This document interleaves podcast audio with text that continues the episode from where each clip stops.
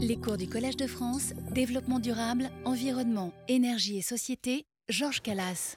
Donc avant de commencer, là je voulais commenter simplement ce premier transparent qui, qui évidemment ne fait pas partie du cours, c'est simplement que l'on va, euh, on va avoir une, conférence événement euh, le lundi 13 avril. C'est euh, quelque chose qui s'est fait pour pour la première fois, je pense, avec la, chaire Innovation technologique et Philippe Walter l'an dernier, à la fois avec le musée de Cluny et avec la Cité de céramique de Sèvres. Donc euh, là, ce sera un événement qui sera plus ramassé, puisqu'on aura les trois collections parisiennes de minéraux euh, qui sont représentées. Ces trois collections représentent, lorsqu'elles sont regroupées, la plus grande collection de minéraux du monde.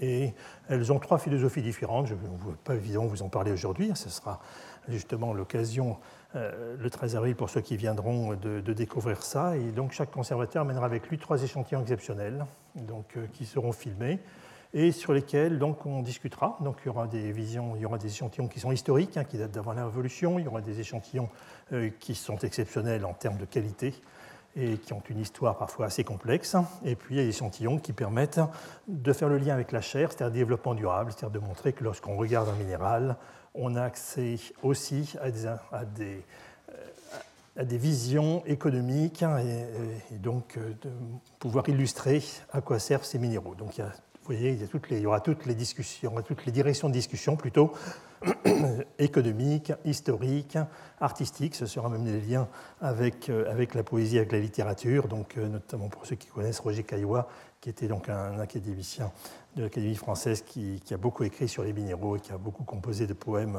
très très beaux sur justement le monde minéral et ce que le monde minéral a fait au niveau esthétique. Voilà, donc ce sont ces, différentes sensations et impressions que l'on essaiera de faire partager donc avec l'audience.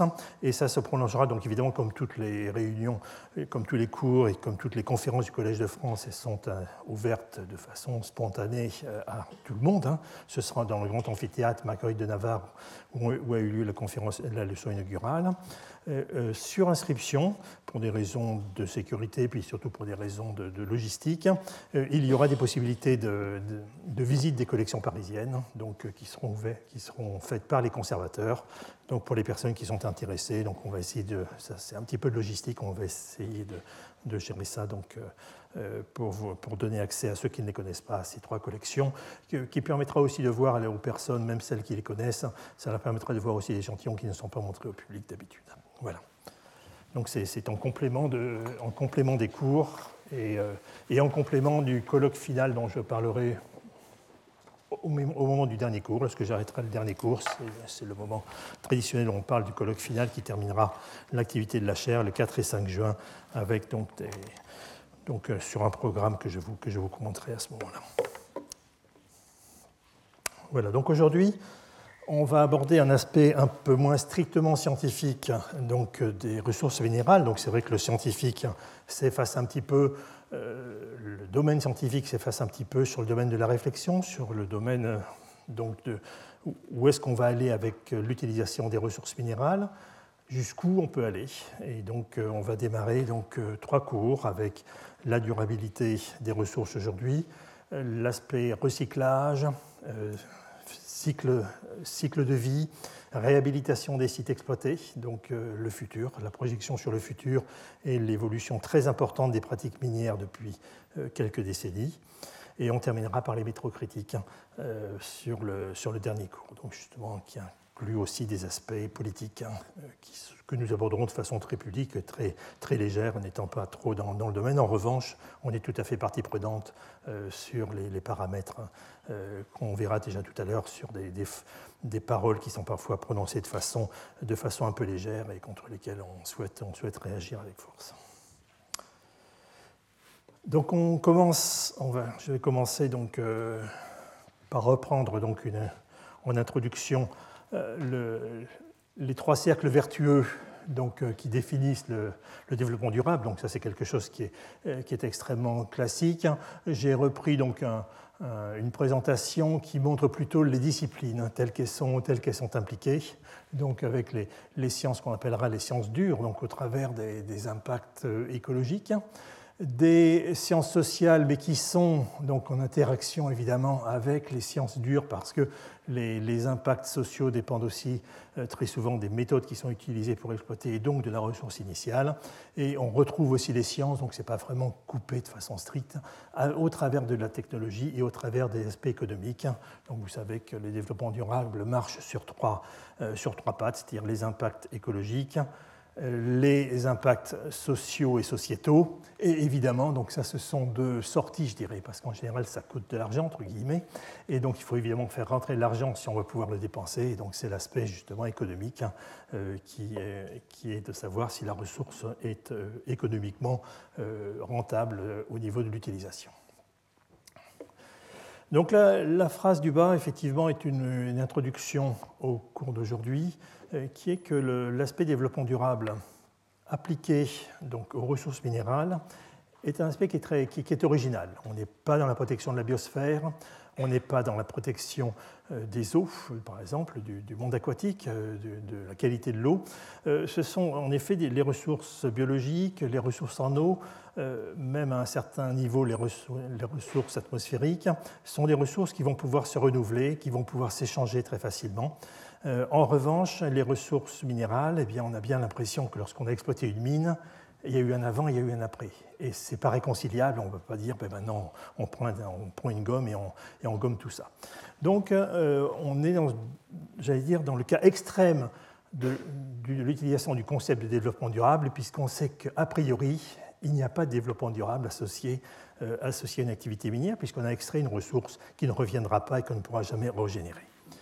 Donc ça, c'est un, point important, c'est un point qu'on va retrouver un petit peu prégnant euh, pendant tout le cours, et je vous montrerai comment euh, on s'en sort et comment on a une analyse qui n'est peut-être pas aussi rapide et aussi directe que celle que font euh, les collègues qui travaillent dans les autres domaines du développement durable.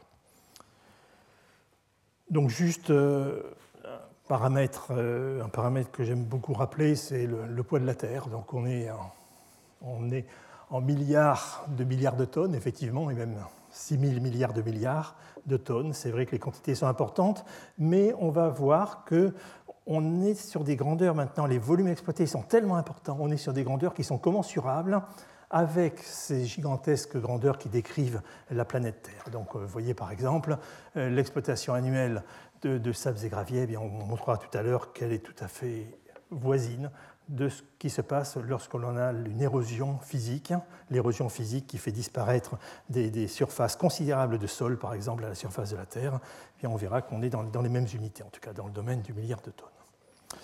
Et donc, euh, donc on va reprendre ce diagramme un peu plus en détail dans, un instant, où justement on voit euh, que les formations de gisements euh, donc, que l'on trouve donc, à la surface de la, enfin, dans les derniers kilomètres de la Terre, dans ce qu'on appelle la lithosphère, eh bien, on va effectivement en tirer un bénéfice économique.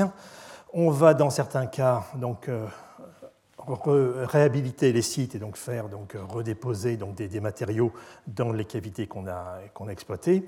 Euh, lorsqu'on est vertueux, et on verra ça donc la prochaine fois, on sait être vertueux jusqu'à un certain point en tout cas, on s'est recyclé effectivement un certain nombre de métaux, un certain nombre de matières premières euh, de minéraux industriels par exemple.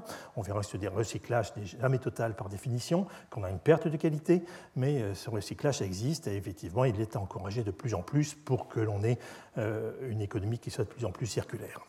Et évidemment, on a des impacts, de, euh, des impacts au niveau écologique. Donc ça peut être, donc ce qu'on appelle des, fuites entre guillemets, ça peut être au niveau de l'exploitation des mines, ça peut être au niveau de l'aval, lorsque l'on va laisser euh, des déchets liés à l'utilisation des matières premières minérales, l'utilisation des métaux, euh, par exemple dans l'environnement, qui vont venir contaminer, être autant de contaminants du milieu écologique. Alors lorsqu'on regarde un peu dans le, dans le passé, dans l'histoire des, derniers siècles, on est, on est, intéressé de voir que le, les sauts technologiques ont effectivement guidé euh, progressivement l'évolution des techniques euh, qui ont été utilisées par l'homme, qui ont été d'abord mises au point par les chercheurs, développeurs, et ensuite utilisées. Et ce qui est intéressant de voir, c'est que c'est donc là ces ondes successives qui permettent d'expliquer le, progrès depuis les premières machines à vapeur. Je ne vais évidemment pas le détailler, on est dans un cours qui a matière première, donc on ne va pas détailler les progrès technologiques successifs, mais on est vraiment impliqué là-dedans. Et euh, on voit que ces, progrès successifs sont de plus en plus resserrés dans le temps. Et on va avoir donc sur quelques décennies euh, la possibilité de voir plusieurs vagues successives, par exemple donc avec l'électronique, la pétrochimie, donc qui est relayée par les biotechnologies et euh, l'économie digitale et tout ce qui est nouvelles technologies qui sont en train d'apparaître.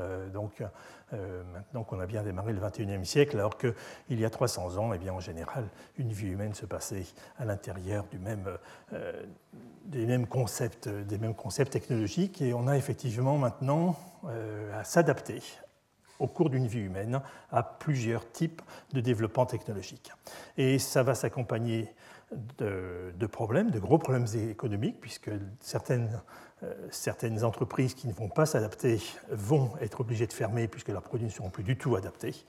Euh, et, donc, effectivement, l'importance de la durabilité au niveau technologique, c'est une question de survie pour l'industrie qui lui permet justement de passer, de pouvoir passer donc à, euh, à l'étape suivante au niveau technique.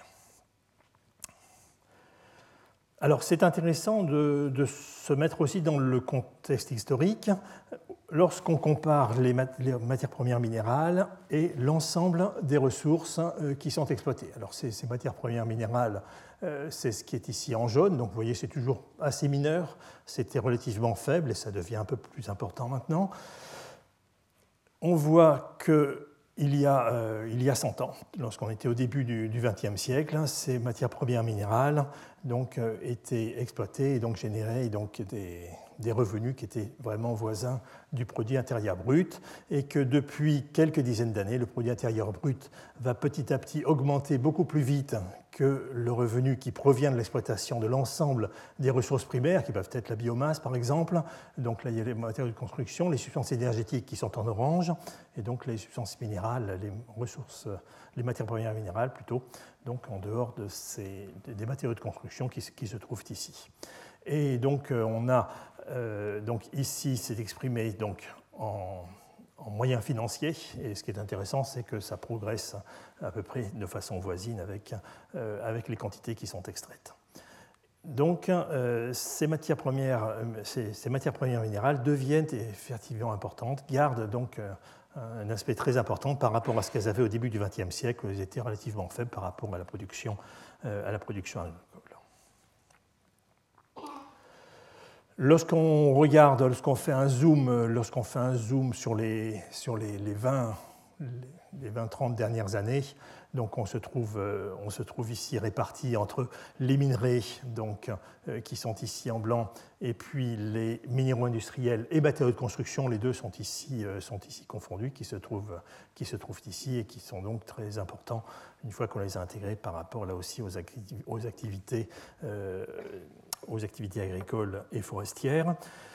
Euh, ces, matériaux de construction, on en aura peu parlé, c'est une question de temps, j'ai fait, fait le, choix de ne pas beaucoup en parler, mais ils sont extrêmement importants. Euh, on en reparlera un petit peu en termes, en, termes de recyclage, en termes de, euh, de fin de vie des exploitations, parce que ben, ça impacte beaucoup justement les paysages, y compris dans les pays comme l'Europe occidentale, où justement par exemple les granulats, donc, qui sont nécessaires pour par exemple faire, euh, faire des bétons, eh bien, ces granulats exploités dans les rivières euh, posent des problèmes environnementaux majeurs et sont de plus en plus sujets à une réglementation stricte pour essayer d'en limiter, limiter l'impact.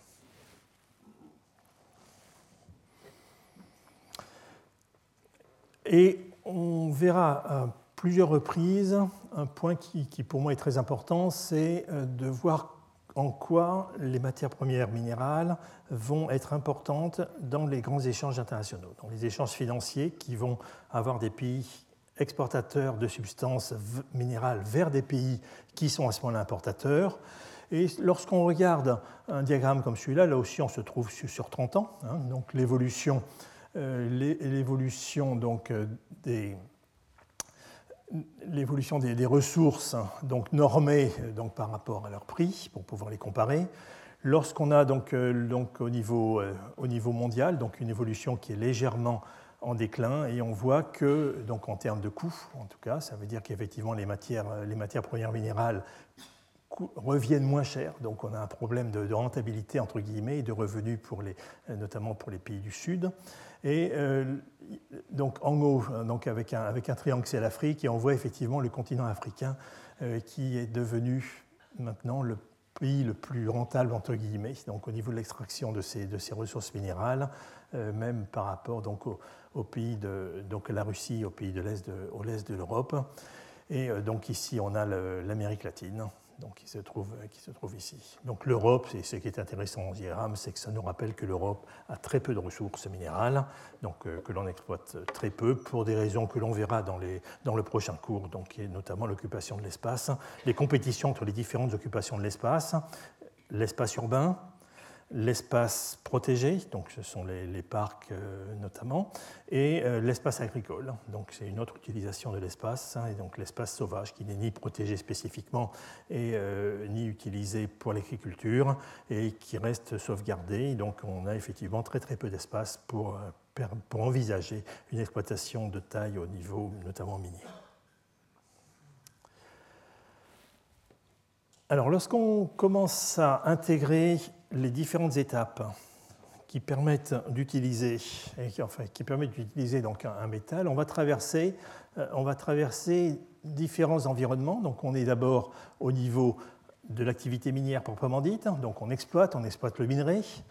On va ensuite traiter le minerai. On va fabriquer des métaux, dans le cas donc, de, ces minerais, donc, euh, euh, qui vont permettre donc, de, de, faire des produits qui vont être utilisés. Et là, on arrive à la fin de vie du produit. Et ce qui se passe, c'est que soit on fait effectivement le, stocker de façon, euh, de façon provisoire, soit euh, plus ou moins sauvage, soit on va avoir effectivement des, décharges où on va incinérer les, produits, donc ils vont effectivement avoir des impacts environnementaux qui peuvent être importants et qu'on commence à effectivement bien maîtriser en termes législatifs, on les connaît depuis longtemps, et on arrive à exprimer les paramètres qui permettent aux législateurs d'opérer pour limiter donc les impacts sur notre environnement. On sait que la quantité de déchets qui augmente euh, n'est pas du tout bonne pour l'environnement et donc il faut effectivement le, maîtriser. Le souhait évidemment idéal, euh, c'est le recyclage, euh, qui est indiqué ici de façon formelle ou informelle. Informelle, c'est-à-dire que l'on trouve un intérêt économique à recycler certains matériaux, donc l'industriel va ou des industriels vont effectivement se saisir de ce recyclage, c'est quelque chose qui existe depuis des dizaines d'années, bien avant qu'il y ait une législation là-dessus. Simplement que la législation, c'est-à-dire l'aspect formel, le, législateur intervient pour augmenter, pour encourager euh, ce recyclage de façon à limiter les prélèvements de matières premières, donc au niveau minier. L'aspect euh, que l'on verra. Donc euh, on, se trouve effectivement euh, à avoir des transferts progressifs de ces métaux depuis la lithosphère, donc depuis les derniers kilomètres de, notre, de la planète Terre, les derniers kilomètres vers la surface de la planète Terre, vers ce que, ce que l'on appelle la technosphère, c'est-à-dire les environnements anthropisés que l'homme a créés. Et ce que l'on essaye, c'est d'éviter qu'il y ait des fuites, hein, qu'il y ait des, fuites, donc ces flèches là qui partent vers ici, mais qui en fait pourraient partir, on pourrait tout à fait imaginer des, enfin, il faudrait avoir des flèches au niveau du traitement de minerais, au niveau même de la mine, hein, qui vont avoir des impacts sur l'environnement. Et donc ces impacts, ils vont affecter l'hydrosphère, qui est un, qui est un, tout simplement parce que l'eau dissout, et donc ça va être un vecteur très important euh, de contamination en métaux lourds et puis d'augmentation, euh, du, stock de métaux lourds qui est en circulation. C'est pareil pour l'atmosphère, on en verra un exemple tout à l'heure pour le mercure, et euh, évidemment ça va avoir des incidences sur la biosphère, et donc non seulement au niveau écologique, mais même au niveau santé, donc sur l'homme.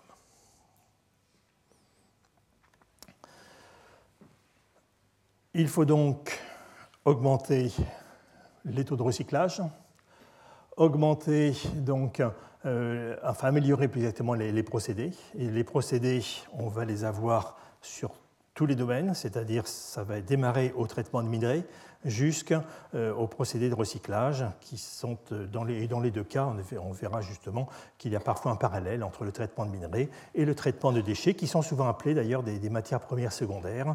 Euh, on va les aborder un peu comme si c'était un nouveau gisement, et on, on parle souvent d'ailleurs de gisement urbain pour parler donc de, ces, déchets et donc des, ressources que l'on peut en retirer. Justement, il y a quand même des aspects positifs, évidemment, évidemment des aspects positifs pour retirer donc les matières premières à partir du traitement donc de ces déchets. Et alors une spécificité que l'on a depuis quelques dizaines d'années, c'est au niveau des produits de haute technologie.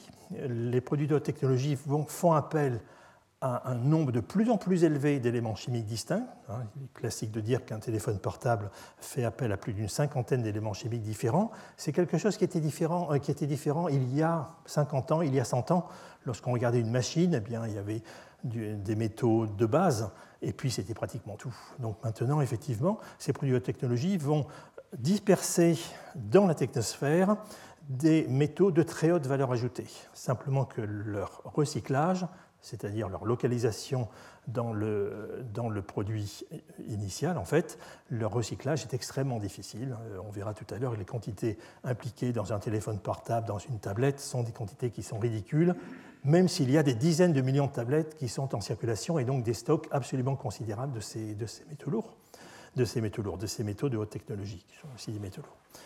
Donc euh, on a effectivement un souci important sur ces produits de technologie qui commencent à être progressivement pris en compte dans le fait que l'on essaye de déconstruire et non plus de recycler, on essaye de démonter et donc d'avoir des, dès l'étape de conception du produit, donc on envisage sa fin de vie comme pour les voitures par exemple, ça se fait beaucoup maintenant, c'est tout à fait courant plutôt dans le monde automobile, d'envisager lorsqu'on construit euh, un véhicule qu'il va falloir le déconstruire, le démonter de façon à pouvoir aider euh, et faciliter le recyclage des produits euh, qui, le constituent. Donc ça c'est quelque chose qui se fait par exemple, tout à fait envisagé sur les véhicules électriques pour récupérer le, récupérer le lithium. Alors évidemment, il y a un intérêt économique évident, il y a aussi un intérêt environnemental, hein, donc de diminuer donc les impacts environnementaux. Et euh, l'intérêt euh, dans le cadre du développement, c'est de faire face à une demande, une demande qui ne peut qu'augmenter. La demande augmente naturellement dans ces produits de haute technologie parce qu'évidemment la, population mondiale augmente, hein, mais c'est aussi que le niveau de vie augmentant, on a une, demande qui augmente encore plus vite que, que, la population mondiale. Alors on le voit euh, très facilement sur un certain nombre d'indicateurs. Donc j'ai choisi de façon très subjective, on ne va pas rentrer dans les détails évidemment, euh, mais quand on voit sur, le métal qui est le plus utilisé, qui est le fer, qui est un métal qui semble être un métal très courant, très facile, mais qui est extrêmement intéressant pour montrer justement les, tendances. Alors, euh, le premier point, qui est la première figure plus exactement qui est en bas, euh, c'est le fait que lorsqu'on regarde par exemple la production d'énergie et que l'on regarde la quantité donc, de fer, d'acier plus exactement, qui est nécessaire pour produire un mégawatt donc, de, courant, et lorsque l'on va depuis un barrage hydroélectrique effectivement utilise de, l'acier au, au, niveau des bétons armés essentiellement des turbines, mais par rapport à la quantité de, courant électrique produit, c'est relativement faible. Et on voit que petit à petit, eh bien, on, est entre, on multiplie un facteur 3 à 4, hein, euh, même plus, entre euh, l'hydroélectricité et l'énergie solaire, par exemple. Et effectivement, donc les énergies renouvelables euh, sont des énergies qui consomment beaucoup de métaux, y compris des métaux de base qui ne sont pas les métaux centraux, notamment pour l'énergie solaire, hein, et donc des métaux de base pour produire ces nouvelles énergies. Donc ça, c'est effectivement l'autre aspect donc, de, ces, énergies vertes. Ce qui est, intéressant, euh, ce qui est intéressant aussi, c'est de voir comment la construction, les changements de, construction vont amener euh, des, euh, des, consommations de plus en plus importantes donc de, béton par mètre carré construit, donc parce qu'il faut effectivement faire tenir ces tours. Et vous voyez ici aussi, on, a un ordre de grandeur facilement qui va se passer entre des maisons euh, à quelques étages, constructions à quelques étages, et puis des tours qui peuvent être à plus d'une centaine d'étages. Et ce que l'on voit sur un pays qui est, passionnant à voir d'un point de vue économique, qui est la Chine, comment cette influence de, de style de vie donc, donc s'accompagne, où effectivement donc on, voit, on voit effectivement une augmentation considérable donc, de la consommation d'acier donc, en kilogrammes par mètre carré. Vous voyez, on passe à peu près de 10-15 à 60.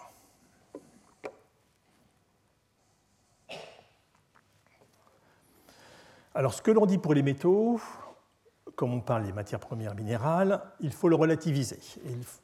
effectivement, on va, voir qu'avec le temps, l'utilisation de certains métaux euh, va, euh, va baisser.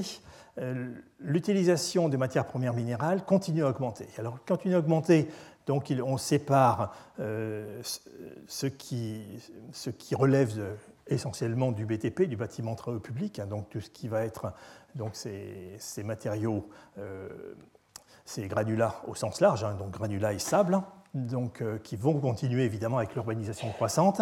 Et ce qui est intéressant pour, nous aussi, c'est de voir les minéraux non métalliques, c'est-à-dire en dehors des agrégats qui se détachent ici, que ces minéraux industriels dont on a parlé, par exemple pour faire du papier, pour faire des plastiques, pour faire des matériaux d'isolation, pour faire des matériaux de construction, euh, on va euh, effectivement avoir une demande qui va continuer à être extrêmement robuste avec le temps avec l'urbanisation croissante et avec l'augmentation du niveau de vie. Donc c'est intéressant de voir que les différentes ressources minérales ont une évolution avec le temps euh, qui est assez, différente. On essaye effectivement au niveau des métaux d'avoir euh, des avions de plus en plus légers ou des véhicules au sens large de, plus en plus légers pour essayer justement de consommer moins d'énergie. Donc on va consommer moins de ces métaux pour cela. Et en revanche, d'autres technologies, c'est plus difficile de, s'abstraire justement de la composante minérale. Alors pour faire face donc à une consommation qui est grandissante, il est intéressant de voir ce qui se passe. Alors on revient justement, on revient en Chine et on voit comment la Chine arrive à s'en sortir avec une production. Donc la Chine est un producteur majeur de, de, fer, elle a d'énormes gisements de, de fer mais elle a une demande intérieure qui est bien supérieure à ce que la, demande, à ce que la production intérieure peut faire. Donc ce qui est en bleu, c'est la, production intérieure de, ce minerai de fer qui augmente effectivement. on passe à peu près de, 140 à euh, près de, 300, donc on a à peu près doublé. Donc en, 10 ans, on double à peu près, ou un peu moins que doubler la production de, de fer. En revanche, pour répondre donc à l'augmentation, euh, l'augmentation de la demande, et eh bien l'importation est ici en jaune. Vous voyez qu'elle est absolument considérable et la Chine est effectivement de très loin le premier acheteur de fer pour l'Australie. Et donc l'Australie a vu euh, vraiment exploser sa production de fer à cause de l'exportation. Donc c'est, effectivement un paramètre d'ajustement. Donc l'importation permet donc d'ajuster ainsi l'économie à donc la demande à l'offre. Et donc ça donne une carte du monde dans laquelle on va avoir des pays exportateurs qui sont en vert. Plus, plus le vert est sombre, plus le pays sera exportateur. Donc on retrouve la Russie, on retrouve le Canada, les grands pays miniers en fait, hein. euh, l'Australie et puis le Brésil avec des, chiffres euh, en, millions de tonnes qui, sont vraiment très importants. Et puis les pays importateurs qui sont donc en rouge, et là aussi, euh, plus le rouge est sombre et plus ils sont importateurs. Donc on va retrouver l'Europe occidentale, effectivement, qui produit très peu et qui importe. On a aussi la Turquie. On a les États-Unis qui, sont pourtant, euh, est pourtant un pays euh, minier actif, mais la demande intérieure est absolument considérable. Et puis on a l'Asie. On a l'Asie avec d'une part donc, le sous-continent indien, et puis, euh, la Chine. Hein. La Chine qui, elle aussi est un acteur minier de premier plan. Pour certains métaux, la Chine a la quasi-exclusivité de, de, ces métaux. Et malgré ça, l'expansion chinoise est tellement importante, on a déjà parlé dans les cours précédents, que la Chine est un importateur très important donc de, minerais. Alors, ce qui est, intéressant, c'est après de voir donc, de, quelle quantité on parle, de, quelle qualité. Donc là, le, temps passant, je ne vais pas trop euh, aller dans les détails, vous le, retrouverez donc, donc, sur Internet, mais cette, cette courbe, enfin cette, cette présentation a, l'intérêt de nous montrer l'intégralité des ressources minérales et énergétiques euh, produites au niveau mondial. Donc là, on est sur des quantités. Alors en dehors, en dehors du pétrole et du gaz, on est sur des quantités qui sont exprimées donc en, kilotonnes. Donc on est avec par exemple les, c'est ce que je disais tout à l'heure, hein, donc les, granulats qui sont à plus de 15 milliards donc, euh, de 15 milliards de tonnes, donc on est vraiment tout à fait commensurable avec donc les, érosions à la surface de la Terre. Hein. Facteur 5 à peu près entre les deux. Donc l'homme transforme la surface de la Terre de façon de plus en plus importante, de plus en plus efficace. Hein. Et on va arriver évidemment lorsqu'on sera, alors les diamants, ce n'est pas vraiment diamants uniquement, ce sont l'ensemble des pierres précieuses évidemment, on est sur des quantités qui sont euh, extrêmement faibles par rapport donc, à ces matériaux de base, euh, donc essentiellement utilisés pour le BTP, et puis les, grandes substances énergétiques. Donc c'est intéressant de voir effectivement normé sur la même, euh, sur, euh, la même figure, euh, ces métaux. Et, lorsqu'on regarde la tête, la tête qui est zoomée ici, eh bien, vous voyez par exemple le scandium, ben, on se trouve à quelques dizaines de kilos. Hein, c'est vraiment très très petit. Ce sont des métaux qui sont confidentiels, mais qui sont des métaux de très haute technologie, qui sont extrêmement recherchés. Donc c'est un contraste très différent en volume. C'est évidemment pareil au niveau de la valeur. On va avoir des ordres de grandeur, mais cette fois-ci, alors je n'ai pas du tout le temps de le commenter, ceux qui seront intéressés le regarderont sur le, euh, sur le PDF qui va être mis avec le cours. Euh, la comparaison de ces figures est absolument passionnante parce qu'évidemment, euh, les chiffres les plus gros en volume ne sont pas du tout les chiffres les plus gros en prix. Hein. C'est de très loin le pétrole qui est la substance qui va être le plus rentable, mais même des substances qui sont confidentielles, comme par exemple le platine ou l'or, vont se trouver avec des valeurs très importantes par rapport au volume qui sont extraits.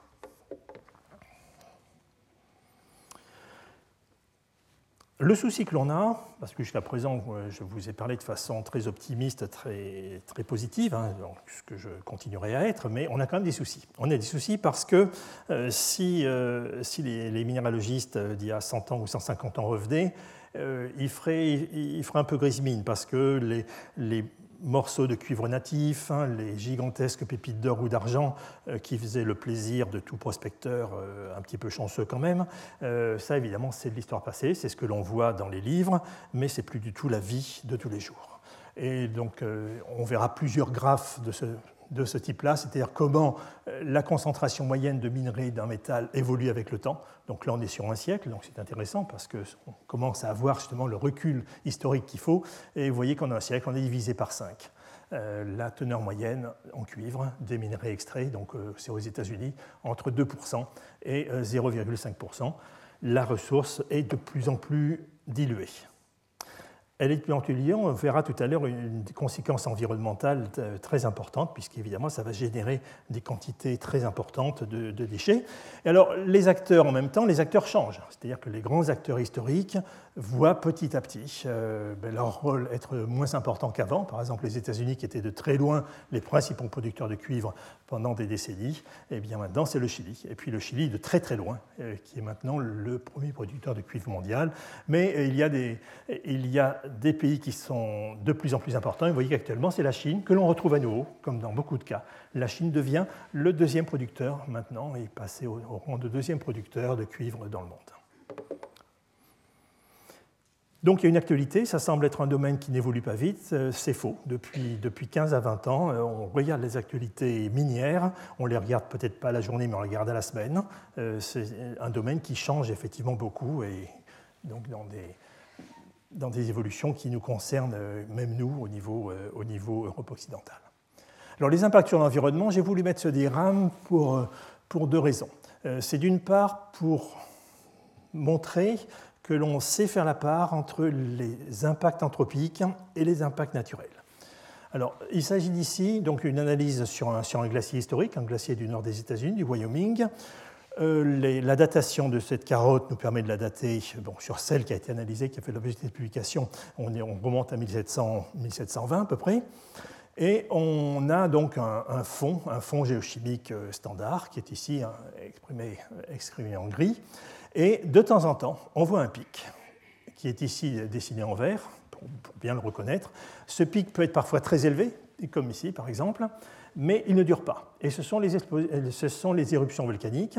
C'est tout simplement lié au fait que le mercure est un métal qui est volatile. Il va effectivement se concentrer dans les, dans les magmas, notamment dans les magmas acides. Et lorsque vous allez avoir une explosion, comme par exemple celle du mont Sainte-Hélène euh, il y a un peu plus de 30 ans, euh, cette explosion qui a fait littéralement exploser le volcan, puisqu'en gros les deux tiers du volcan ont disparu dans l'atmosphère hein, avec euh, l'explosion de, avec l'éruption volcanique, on va avoir effectivement un pic euh, en mercure dans l'atmosphère. Mais vous voyez que ce pic, il dure le temps de l'éruption. Là, c'est le Krakatoa, donc cette fameuse éruption qui a vu cycler au moins deux fois les cendres autour de la Terre, les cendres volcaniques de, ce, volcan des îles de la Sonde, donc, qui ont qui, ont ainsi véhiculé euh, la composition de cette cendre sur le monde entier.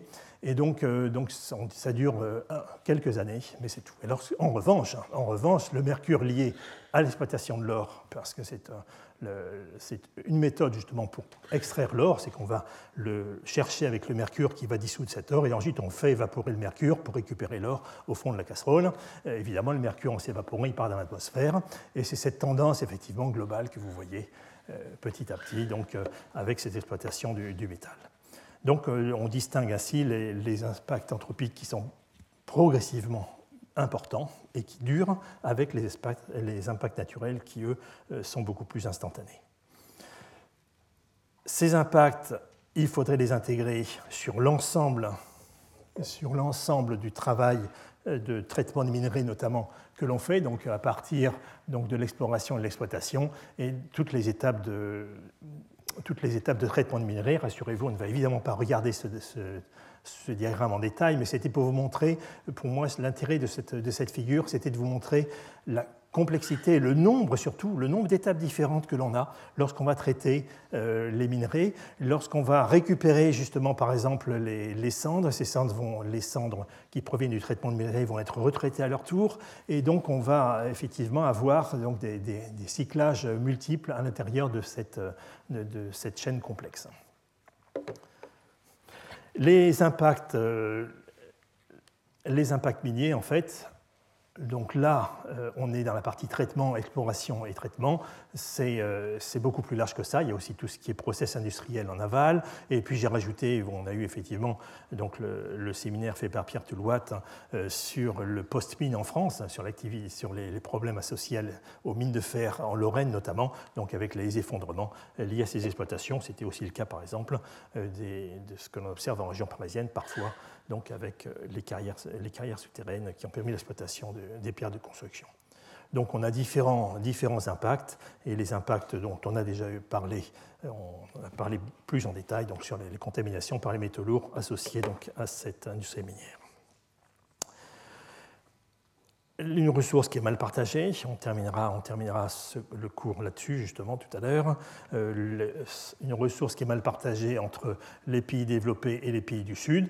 La situation s'améliore, hein, mais vous voyez qu'elle s'améliore euh, lentement, on est sur 40 ans, 1950-1990, avec donc les, la proportion donc de, métal consommé par les pays développés et puis par les pays donc en voie de développement, et vous voyez que euh, donc la en pourcentage, c'est considérable, hein, mais on n'est quand même pas évidemment encore avec un, vrai, partage.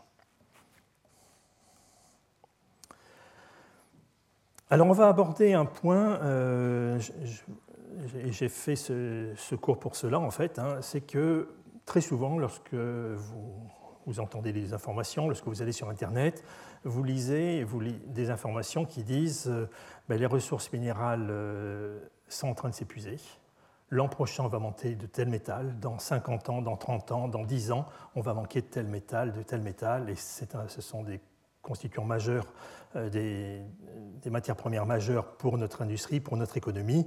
Qu'est-ce qu'on va pouvoir faire puisqu'on n'aura plus cette ressource? Donc on va essayer d'analyser justement euh, ces, arguments et ces, craintes effectivement associées, euh, aux matières premières minérales et ce tableau, en fait, il vient surtout pour illustrer les deux premières phrases, dans lesquelles on distingue avec force deux types de paramètres, qui sont d'une part les réserves qui concernent la quantité de métal que l'on peut extraire, que l'on peut traiter, que l'on peut utiliser. Donc lorsqu'on parle de réserves euh, minières, euh, c'est un volume dont on est sûr et qui est un sous-ensemble en fait. Donc là, on est dans, cette partie-là, c'est ce qui est démontré, mesuré, etc. Et donc euh, avec une valeur économique. Et on va le séparer, euh, ce n'est qu'un sous-ensemble d'un ensemble beaucoup plus vaste, qui ce qu'on appelle les ressources. Les ressources minières qui sont des concentrations que l'on va calculer, que l'on va apprécier de façon plus qualitative, dont on n'est pas du tout sûr qu'elles sont économiques, euh, parce que ce n'est pas la question. La question, c'est de pouvoir localiser, de pouvoir évaluer plutôt les concentrations donc, qui pourraient être un jour éventuellement exploitées. Donc on, distingue fortement les deux, réserves et ressources. Et les réserves, évidemment, les mineurs ne développent que des ressources qu'ils vont donc constituer en réserve, puisqu'ils vont pouvoir les explorer et voir si c'est rentable, euh, que les réserves dont ils ont besoin. Donc on va pas commencer à chercher maintenant, en 2015, les réserves dont pourraient se servir nos enfants ou les enfants de nos enfants dans 50 ans, 60 ans, 70 ans. Ce qui est important pour ça, ce sont les ressources. Et les ressources, elles sont effectivement immenses. Elles sont immenses, attention, elles ne sont peut-être pas avec la qualité des, réserves actuelles, elles ne donneront peut-être pas des gisements aussi simples à exploiter. Ces gisements seront peut-être plus profonds, ils seront peut-être dans des coins beaucoup plus inhospitaliers, et surtout, la qualité du minerai fait qu'ils seront peut-être plus difficiles à exploiter. Donc il faudra trouver des méthodes de traitement appropriées. Mais ceci dit, on trouve et on continue à trouver des gisements euh, qui sont en exploitation et qui, dans certains cas, ne correspondaient pas, quand on les a trouvés, à des modèles connus. Et très souvent, il y a quand même, on a toujours quand même des surprises. C'est quand même un domaine, la prospection minière reste quand même un domaine euh, où, euh, j'allais dire la chance, alors on essaie de la guider au maximum, c'est vrai, mais c'est justement, enfin, quand même pas le domaine du tout de la certitude et il y a beaucoup de risques économiques lorsqu'on est en train d'explorer donc, ces ressources. Donc, on explore les ressources, on exploite les réserves. Alors ces, ressources, eh bien, on les voit effectivement, on sait de, plus en plus les, mieux les, apprécier. Donc là, ce sont les, réserves, donc ce qu'on en a exploité, justement, ce que l'on peut exploiter. Vous voyez qu'on a plus d'un ordre de grandeur en 40 ans. Donc ça, c'est lié, comme pour le pétrole, c'est lié au fait que les méthodes d'exploration se sont améliorées, les méthodes d'exploitation se sont améliorées, on sait descendre beaucoup plus profond, on sait traiter des minerais, comme je vous ai montré tout à l'heure, la qualité des minerais s'est énormément dégradée, on a des minerais qui sont beaucoup plus dilués, on sait maintenant les traiter. Donc autrefois, on ne les aurait pas traités. Très souvent, on retraite d'ailleurs maintenant des, des, rebuts de mines, c'est-à-dire des minerais qui ont été extraits puis laissés de côté parce qu'ils n'étaient pas intéressants économiquement, alors que maintenant, on sait les traiter, on sait en extraire les métaux. Et euh, donc, euh, en parallèle du fait que ces, réserves, c'est-à-dire les quantités que l'on peut exploiter, augmentent de façon considérable, eh bien, c'est pareil pour le, recyclage. On voit que, donc, au niveau le plus évolué, c'est-à-dire les ferrailles, donc là où vous avez vraiment du métal en quantité importante, les, les taux de recyclage pour des métaux comme par exemple l'aluminium ont été extrêmement enfin, améliorés donc, avec le temps.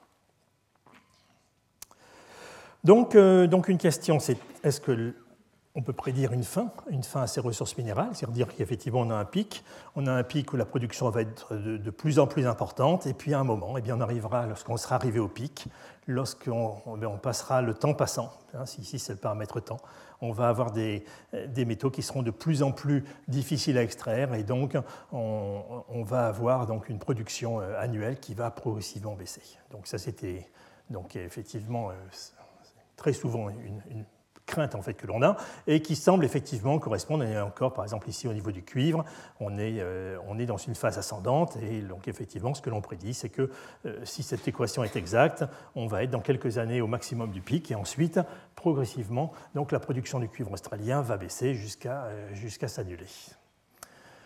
Et lorsque, lorsque, la production baisse selon un modèle, eh bien, il faut effectivement changer totalement de type de développement économique parce qu'on ne peut pas donc s'appuyer sur ce, sur ce métal pour continuer à, faire, euh, à utiliser ce métal avec les technologies classiques. Sinon, effectivement, on ne pourra plus, produire on ne pourra plus fabriquer plutôt de produits.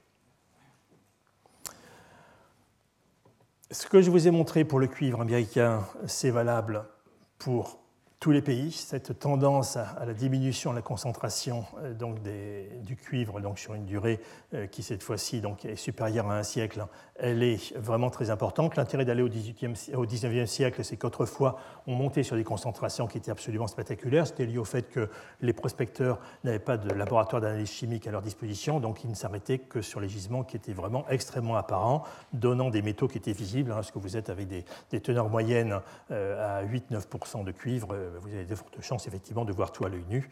Donc euh, ce sont des choses qui évidemment ont, totalement disparu maintenant. Se trouve dans les concentrations Donc c'est une tendance générale observée dans tous les pays du monde, donc euh, Australie, Canada par exemple, qui sont, et USA, qui sont des, produits, des producteurs majeurs donc, de, ces minerais. Cependant, les ressources sont absolument considérables. je ne dis pas les réserves, les ressources sont considérables, donc on n'a pas de, pas de souci. On sait que pour toutes les substances, on a effectivement la quantité qui continue à exister. Et, et ça, donc, hein, euh, c'est associé au fait, comme je l'ai dit tout à l'heure, que l'on sait beaucoup mieux explorer, beaucoup mieux exploiter, beaucoup mieux reconnaître donc, euh, donc cette ressource. Et l'on va par exemple aller en profondeur, on va continuer à exploiter les mines de plus en plus en profondeur. On va parfois les trouver alors que les gisements étaient totalement euh, cachés, c'est-à-dire là par exemple, donc je cite une mine qui est probablement la plus grande mine du monde, Olympic Dam, qui est dans le sud, dans le sud australien, euh, qui a été trouvée il y a une quarantaine d'années alors qu'on ne voyait absolument rien en surface. Il y a 300 mètres de stérile de, terrain qui ne portent aucune anomalie. C'était juste un raisonnement de géophysique qui a permis d'être en, évidence ce gisement, qui est le premier gisement du monde en réserve au niveau de l'uranium, qui est le quatrième gisement du monde au niveau du cuivre, et qui est un gisement de classe mondiale en or et en argent. Vous voyez, il y a vraiment tout. Il y a donc des réserves qui sont absolument phénoménales et pourtant on ne voyait rien du tout en surface. Donc on a euh, sur un gisement qui n'était pas du tout prédit par les modèles métallogéniques classiques, hein, donc on continue à avoir encore ces surprises euh, qui, existent. Donc ça, c'est parce que l'on sait effectivement maintenant appréhender de façon beaucoup plus quantitative le comportement, euh, enfin la nature plutôt de la croûte terrestre, donc en descendant plus en profondeur. Et puis, c'est ce que vous avez entendu pour ceux qui étaient là la dernière fois avec Christian Imbaud, donc qui, s'occupe justement des, traitements de minerais en Nouvelle-Calédonie, c'est que le, fait que l'on change de type de traitement de minerais nous offre la possibilité d'avoir accès à de nouvelles ressources. Dans le cas de la Nouvelle-Calédonie, ce sont les gisements latéritiques. Et en plus, on a des, des process qui sont beaucoup plus économes, beaucoup moins beaucoup moins dépensiers en énergie, comme vous voulez. Vous voyez que c'est quand même un facteur 10 absolument considérable par rapport à la pyrométallurgie lorsque vous allez vouloir fondre effectivement le minerai. Donc, le tableau n'est pas aussi noir. Alors pourquoi est-ce qu'il y a eu effectivement ces, discussions? Euh, euh, ça part, de concepts qui, sont apparus dans les années 50, c'est Kingebert qui, qui, les avait développés, qui avait développé cette notion de pic de production. Et lui, ce qu'il voyait donc, quand, il a publié son étude qui a, qui a, vraiment fait beaucoup, beaucoup discuter, donc, non seulement le monde géologique, mais les médias, lui, ce qu'il prévoyait, c'était donc une fin du pétrole euh, dans les années, ben, bientôt, dans les années 2020-2030, mais avec une production qui était quasiment nulle, euh, même déjà maintenant. Et lui, ce qu'il voyait à l'époque, c'était donc l'énergie nucléaire qui prenait le relais intégral donc de, du pétrole, même en augmentant euh, par rapport à la production actuelle de pétrole. Et alors son argument sur le, sur le pétrole, c'était ça s'explique. Ça s'explique parce que le pétrole, contrairement aux métaux qui, eux, sont répartis même sur tout, sur tout, le volume de, la planète Terre, les, les, hydrocarbures, eux, proviennent de la transformation de matière organique d'origine biologique. Donc on est non seulement dans la partie supérieure de la croûte euh, continentale, mais en plus, euh, c'est un constituant très très minoritaire en fait, puisqu'il a fallu une activité biologique et puis on a fallu ensuite une maturation adéquate de cette, matière organique.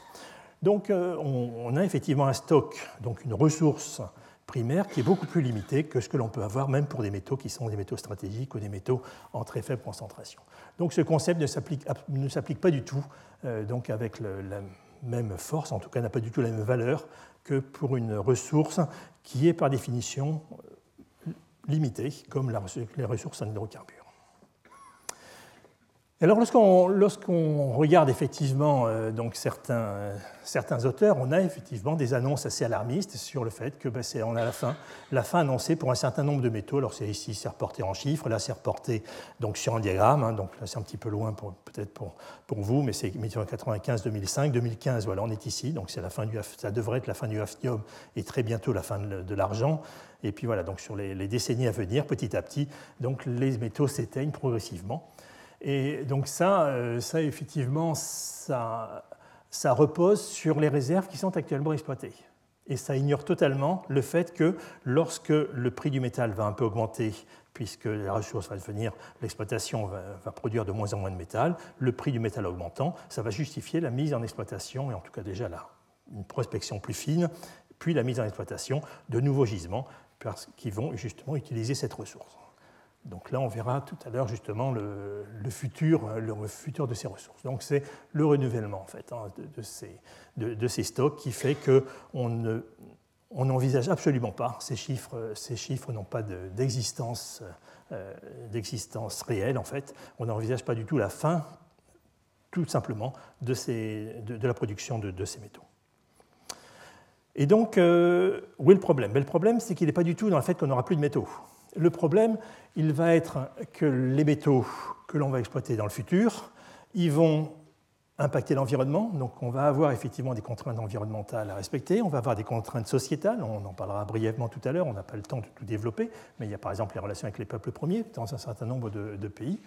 Et donc, euh, on sait effectivement qu'on va avoir un problème pour, pour travailler des minerais qui vont être de plus en plus dilués, qui vont donc impacter de plus en plus l'environnement. Et donc c'est pour ça que le, recyclage, vous voyez entre parenthèses 4 gigatonnes de déchets, donc ce sont, on est encore sur des quantités considérables de déchets à gérer, donc, euh, et donc autant de ressources qui sont potentiellement, euh, potentiellement utilisables. Hein. Et donc l'économie circulaire dont je, dont je parlais tout à l'heure. Ces minerais, euh, ils, nous concernent parce que donc ils deviennent de, plus en plus euh, de plus en plus difficiles, de plus en plus difficiles à traiter. Donc je vais peut-être passer parce que le, temps, le, temps, passe un petit peu. Et, ils vont donc nous coûter de plus en plus. Ils vont nous coûter de plus en plus lorsque l'on regarde la consommation en eau. Donc euh, ici c'est zéro et vous voyez on, arrive pratiquement à 10 000. Donc lorsqu'on avait un minerai qui était riche, normé par rapport, par exemple ici c'est un minerai d'or, normé par rapport à la concentration en or, on ne dépensait pas beaucoup d'eau. Et vous voyez que plus le minerai va être pauvre, ce qui est ce que je vous montrais tout à l'heure, et plus vous allez consommer d'eau. Donc ça, ça va être un problème. Et pour Olympic Dam, par exemple, la mine géante dont je vous parlais tout à l'heure dans le sud australien, c'est effectivement le problème majeur actuellement. Le problème n'est pas de trouver de la ressource, le problème actuellement, c'est de trouver de l'eau pour continuer en quantité suffisante pour exploiter cette mine géante euh, et avec des, réserves en métal qui sont absolument considérables. Mais vous voyez que l'intendance en eau ne suit pas, si je peux, parler, si je peux me permettre de, parler comme ça. Et puisqu'on est concerné par l'or, actuellement on extrait l'or en utilisant une complexation par, par des cyanures hein, qui permettent effectivement de récupérer le métal. Et eh bien là aussi, lorsque la concentration en métal va baisser et on est de plus en plus dans ces minerais pauvres entre guillemets, euh, donc pour traiter là aussi. Donc on va avoir, euh, vous voyez que ce sont des ordres de grandeur donc dans la quantité de cyanure et donc de, des fluents à traiter, évidemment, on ne va pas relâcher du cyanure dans la nature, donc des fluents à traiter lorsqu'on va être concerné par, ces euh, minerais qui sont ces minerais plus pauvres qu'avant. et alors ce qui est intéressant, c'est donc de comparer ce que j'appelle la production brute et la production nette. La production brute, c'est ce que vous allez extraire d'une mine, la production nette, c'est le métal vous voyez que dans certains cas, ben, le nickel, voici l'or par exemple, euh, le, donc le zinc est ici et le cuivre est là. Même pour un métal comme le cuivre qui est exploité en quantité considérable, vous avez du mal à voir le, euh, le métal qui a été produit, hein, qui serait en clair, que vous voyez ici par exemple pour la bauxite ou pour les argiles, on voit bien qu'on a relativement peu de déchets, le déchet c'est ce qui est sombre. Alors que le cuivre, le nickel, l'or, le zinc, vous ne voyez quasiment que le déchet tellement la quantité de métal qui est, qui est extraite est faible. Donc ça veut dire que vous allez avoir des quantités considérables de déchets qu'il va évidemment falloir gérer. Ces déchets euh, vont impacter l'environnement, vont relâcher les métaux qui sont associés donc, euh, à l'élément que vous, que vous voulez récupérer. Donc euh, on a effectivement des, des soucis qui sont, qui sont extrêmement importants. Donc ça, ça va être une limitation parce qu'évidemment, ça va augmenter le coût de l'exploitation. Le minerai, on continue à savoir le traiter, mais en revanche, en aval, il va falloir traiter et stabiliser les, déchets donc, venant de cette exploitation. Je vais terminer ce cours par une thématique qui a, qui a pas mal défrayé la chronique, hein, euh, qui sont les, minerais qui sont exploités euh, en Afrique, euh, en Afrique orientale, centrale orientale, donc en République démocratique du Congo. ceux qui étaient présents à la leçon inaugurale ont probablement entendu justement les inquiétudes de l'administrateur du Collège de France sur, sur l'impact qu'avait l'exploitation sauvage de ces métaux, de ces métaux de haute technologie, qui entretient une guerre et donc, vous voyez, avec une, guerre qui, qui, fait, qui effectivement a fait des millions de morts, hein, puisqu'on évalue à plus de 5 millions de morts euh, cette seconde guerre, euh, cette seconde guerre du, Congo. et euh, donc qui a effectivement secoué la communauté internationale, y compris la communauté politique internationale. Donc on va essayer de voir de façon, en quelques étapes, donc la, façon dont on peut analyser cette situation. Là d'abord cette photographie, bon je ne montrerai pas d'autres, hein, ce n'est pas du tout le but de ce, de ce cours. cette photographie vous montre les conditions dans lesquelles sont exploitées lorsque ce n'est pas totalement officiel, disons, pour parler pudiquement, euh, ces ressources, c'est-à-dire que vous n'avez absolument aucun soutènement. Euh, ce sont des conditions de travail qui sont vraiment absolument dramatiques, avec un nombre de morts et de blessés, enfin des impacts humains qui sont vraiment absolument considérables. On travaille dans, dans des conditions qui sont vraiment euh, très limites. Le minerai est extrêmement rentable et effectivement, euh, donc le, mineur va pouvoir gagner un petit peu d'argent, c'est évidemment rien du tout par rapport à ce que euh, l'acheteur de, ce minerai va gagner. Mais bon, c'est effectivement une, activité importante au niveau local. Alors, euh, le métal qui se trouve derrière, c'est le tantal. Le tantal, on s'en sert beaucoup, on s'en sert beaucoup pour tous les matériaux de, haute technologie. C'est un métal qui faisait sourire il y a, a 30-40 ans. C'est très intéressant quand on arrive à un certain âge parce qu'on euh, se souvient justement de, sourires amusés lorsqu'on évoque certains, lorsqu'on évoquait euh, il, y a, il, y a, 50 ans, 30 ans, 20 euh, ans même, certains métaux où vraiment, franchement, les gens vous disaient, franchement, on ne voit pas très, très bien à quoi sert ce métal. Et maintenant, ces métaux sont des métaux absolument centraux pour développer des nouvelles technologies. Et avec l'avènement, par exemple, des, véhicules électriques, des nouveaux types d'aéronefs ultra légers, on voit arriver même de nouveaux métaux qui étaient euh, extrêmement marginaux et qui vont devenir centraux pour toutes ces nouvelles technologies. Alors, le tantal, euh, il, y a eu un, problème euh, qui est associé au fait que l'Australie, qui était un des principaux producteurs de, de tantal. Vous voyez les niveaux sur lesquels on était, et donc le niveau est l'Australie maintenant. Donc on a un facteur 10 pratiquement euh, donc dans les années 2010 par rapport à ce que c'était euh, dans les années 2000. Euh, L'Australie, le producteur de tantal australien, c'est qu'une seule mine très importante, a arrêté la production pour des, raisons, pour des raisons économiques et a arrêté totalement la production. Donc ça, c'est assez rare dans le monde minier. Donc on a un arrêt total de l'exportation de tantal et de l'utilisation du tantal donc en, euh, Australie. Alors, ce, qui est très intéressant dans ce diagramme, c'est que, après, on dit, bon, ben, c'est pas grave, hein, ben, il reste justement les pays d'Afrique centrale, donc, euh, qui se trouvent ici, donc la République démocratique du Congo et des, pays voisins. Et puis, il y a le Brésil, donc le Brésil, qui, effectivement, lui aussi, en une seule mine, euh, arrive à produire du tantal avec le cousin du tantal, qui est le niobium. Et euh, ce qui est intéressant, c'est que quand vous faites l'addition de ce métal qui est produit, vous dites, attendez, c'est beaucoup moins qu'il y a 10 ans. Il y a 10 ans, on s'en servait peut-être moins que maintenant, euh, mais on produisait beaucoup plus de tantal. Donc il y a un os. Et vous voyez, le petit problème, c'est qu'effectivement, l'utilisation plutôt du tantal a explosé depuis 10 ans, et officiellement, en tout cas, les chiffres semblent s'être effondrés. Donc il y a une fuite. Et la fuite, c'est effectivement, alors ce n'est pas du tout trop le but du cours, on, on, ne peut pas trop trop parler de, choses dont on n'a pas la preuve, mais on a justement une contradiction ici entre donc, la production et la consommation. Et alors là, il y a quelques, quelques études qui se sont, euh, qui se sont frottées donc, à la production euh, de ce tantal donc en République démocratique du Congo. La seule chose que je voudrais montrer, donc là ce sont des, productions donc en tonnes, c'est que selon les, selon les organismes, eh bien, on va avoir des valeurs qui sont différentes. Hein. Euh, donc, alors qu'il s'agit donc de production, donc en dehors de l'exportation qui est ici, c'est en dehors de ce qui est, ici. Donc ce qui est exporté, effectivement, est plus important que ce qui est produit. Et puis les différentes évaluations de production n'ont pas les mêmes valeurs. Donc euh, effectivement, on a, euh, on a un problème avec euh, avec ce Tantal, hein, qui est effectivement euh, un problème qui, est lié à une contrebande. Et donc, euh, devant ça, le gouvernement américain a décidé de faire, fait passer une loi qui a été, votée en, 2012, en juillet 2012 exactement, pour demander une traçabilité à tous les fabricants qui utilisent des dispositifs qui ont du tantal dedans. Et donc c'est la loi Dodd-Frank qui, a été passée et qui fait une, obligation donc, de traçabilité pour tous les industriels. Alors attention, les industriels qui transforment, c'est-à-dire les industriels qui vont fabriquer des composants ou qui modifient ces composants.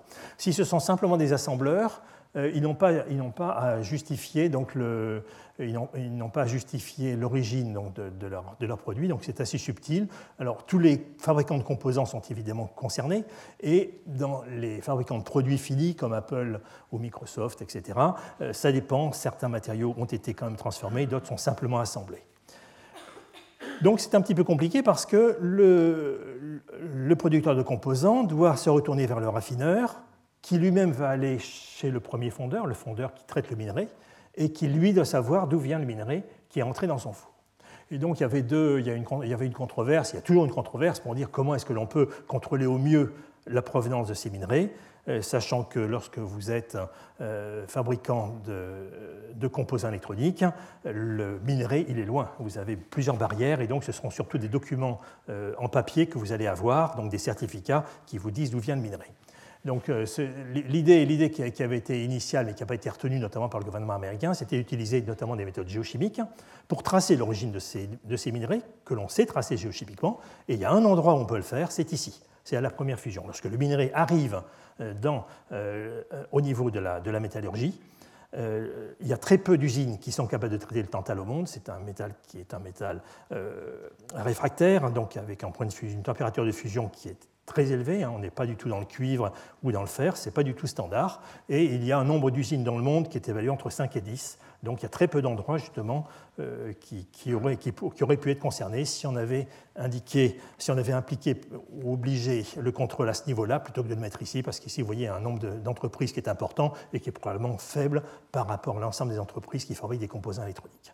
Donc euh, c'était la, Bon, c'est la discussion qui y a entre les deux, et vous voyez qu'effectivement, on, a, on avait la, possibilité de tracer euh, l'origine de, de, ce tantal. Alors au-delà du tantal, il y a les fameux, donc ce qu'on appelle les, les, 3TG. Alors ça, c'est malheureusement, c'est que pour l'anglais, hein, c'est-à-dire l'étain, le tungstène et le tantal, avec l'or. Et donc ce sont des métaux de haute technologie qui font l'objet d'une contrebande euh, redoutable euh, donc dans un certain nombre de pays et qui montre encore une fois, donc c'est un diagramme que j'aime bien qui va juste sortir, hein, qui est sorti il y a, quelques semaines, euh, et qui montre encore une fois la prédominance de la Chine, par exemple pour le tungstène ou pour l'étain. la Chine est aussi un des producteur majeur. Vous voyez, pour le tungstène, on se trouve quasiment, on est en quasi monopole. Et ces, métaux, qui effectivement euh, ne, disent peut-être pas grand-chose, on va les retrouver. On les trouvait par exemple dans, les, ordinateurs portables, dans les tablettes, dans les smartphones. On les retrouve dans pratiquement tous les, instruments de la vie courante. Alors avec des concentrations euh, qui sont faibles, hein. donc là on est en, grammes par, par produit. Hein. Donc effectivement, si vous récupérez l'or euh, qui est dans votre smartphone, vous ne serez pas très riche parce que 0,02 g, pas, ça ne fait pas des fortunes. Mais multiplié par le nombre euh, de, téléphones portables, évidemment, ça devient significatif. Et ces concentrations en or, ce qui est intéressant, c'est qu'elles ont très fortement baissé en une dizaine d'années. C'est vrai que les fabricants donc, de ces matériaux essayent de les substituer par des matériaux de propriété analogue, mais évidemment beaucoup moins chers. Donc on va retrouver justement par exemple le tantal, ben le voici. Il est effectivement un constituant très important, euh, par exemple des, serveurs informatiques. Alors attention, évidemment ça varie selon les producteurs, hein, ça varie selon les technologies, donc vous avez ici la déviation standard qui évidemment est très importante. Donc ce qui, c'est là-dessus donc on va, on va terminer. Euh, ce qui s'est passé, c'est que euh, il y a une initiative internationale, alors ce n'est pas uniquement lié à cette affaire du Tantal dans le, Congo. Il y a différentes, euh, différents problèmes qui, étaient apparus dans le, milieu minier. Mais il y a plutôt, ce n'est pas le passé, c'est le présent, une initiative pour rendre transparent la comptabilité des grands groupes miniers et les comptabilités que les États peuvent regarder hein, pour voir euh, ce qui rentre effectivement dans leur caisse, euh, si c'est commensurable avec la réalité de l'activité minière. Alors, cette initiative pour la, pour la transparence des industries extractives, donc, euh, qui s'appelle AD donc en, anglais, donc elle regroupe des, des, pays qui sont candidats, donc vous voyez les États-Unis par exemple ou la Colombie ici, des pays qui sont en vert, qui en sont membres. Alors c'est intéressant parce qu'on voit justement que la République démocratique du Congo vient d'y être. Elle avait été suspendue pendant, elle était candidate euh, jusqu'en 2013. Elle a été suspendue pour des raisons que je n'ai pas trop le temps d'expliquer, elle a été suspendue pendant un an. Et donc depuis 2014, en revanche, elle est, euh, elle est membre donc, euh, à part entière de, ce consortium pour la transparence. Et on va voir justement l'impact que ça a, euh, l'impact qu'a cette démarche justement sur la comptabilité publique de, de, la RDC.